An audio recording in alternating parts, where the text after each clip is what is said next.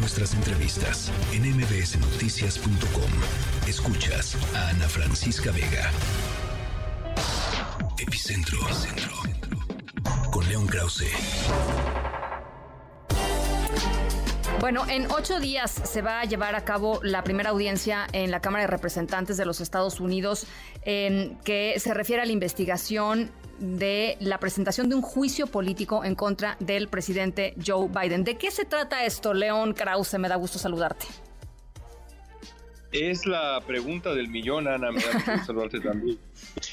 Eh, la, realidad es que es un acto de venganza política. Y eh, esta interpretación que, hago, este análisis que hago, eh, se, basa en la manera como, como están llevando a cabo este, este proceso de investigación, porque no es otra cosa más que eso.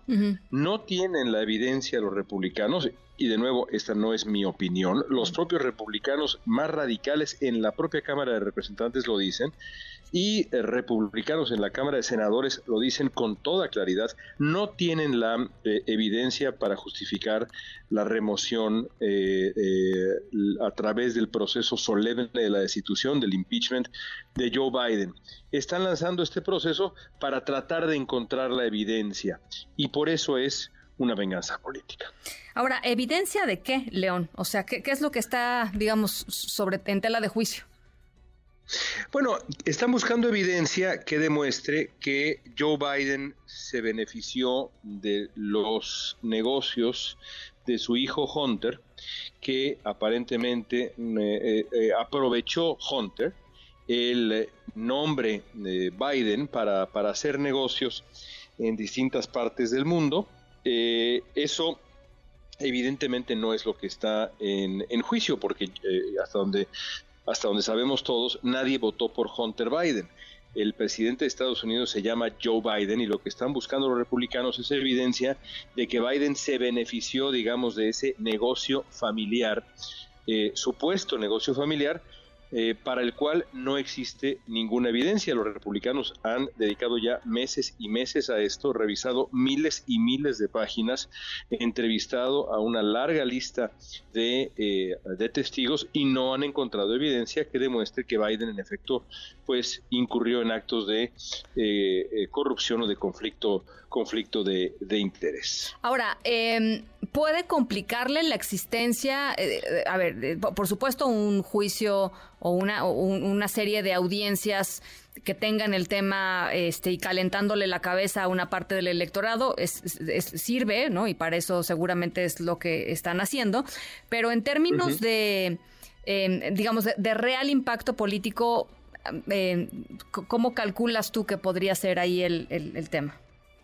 Bueno, la, la apuesta política inicial es crear en el imaginario del electorado estadounidense una equivalencia eh, que por supuesto sería falsa, pero pues para explicar por qué es falsa esa equivalencia se necesita tiempo y cualquier político que tenga que explicar es un político que pierde y más en esta época de la, de la síntesis, por llamarla de alguna manera elegante. Es decir, los republicanos quieren crear la percepción de que es lo mismo eh, Donald Trump y sus dos procesos de destitución que, con los que carga y sus cuatro eh, eh, procesos criminales eh, con 91 cargos a cuestas, que esto que vemos con, con Joe Biden y con su hijo y con su hijo Hunter. Por supuesto, no hay ninguna equivalencia.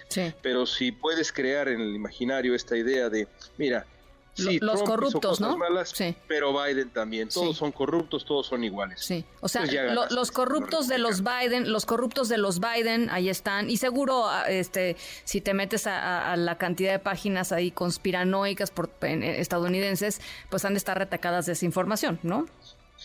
Por supuesto, ya, ya, ya se ha creado esa, esa percepción ya ahora se ha creado esa percepción y quizá con eso le basta a los republicanos para pues crear esta suerte de, eh, de ambiente turbio en donde, pues sí, este, eh, el mío pudo haber cometido 91, 91 eh, crímenes, pero el tuyo también se benefició, evidentemente, de los negocios sucios de su familia, aunque no hay evidencia, lo importante es calumnia que algo queda. Em, bueno, eh, y por supuesto, lo que a mí me preocupó fue, pues, las, las últimas encuestas que he visto de, de, cómo van los dos candidatos, bueno, no candidatos todavía, pero los dos aspirantes.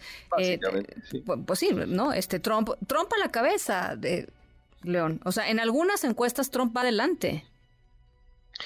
Sí, es cierto. Em, y, no va a ser una elección fácil porque eh, Biden, Biden carga con esto, Biden carga con el tema de, su, de su edad eh, y eh, no está logrando transmitir los, los logros de su administración, los, logros económicos de pronto, la, batalla contra la inflación que ha sido mayormente exitosa, pero que en asuntos como el precio de, pues, del combustible eh, o, el precio de los comestibles sigue siendo un dolor de cabeza.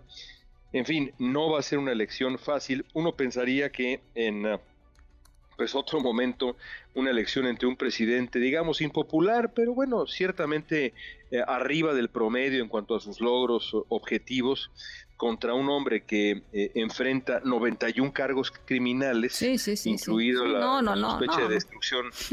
Pero bueno, no son tiempos normales, no son tiempos normales. Caray, pues bueno, ya, ya estaremos conversándolos eh, conforme vayan pasando las semanas y los meses. Gracias, León, te mando un abrazo como siempre. Será un placer, igualmente para Noticias.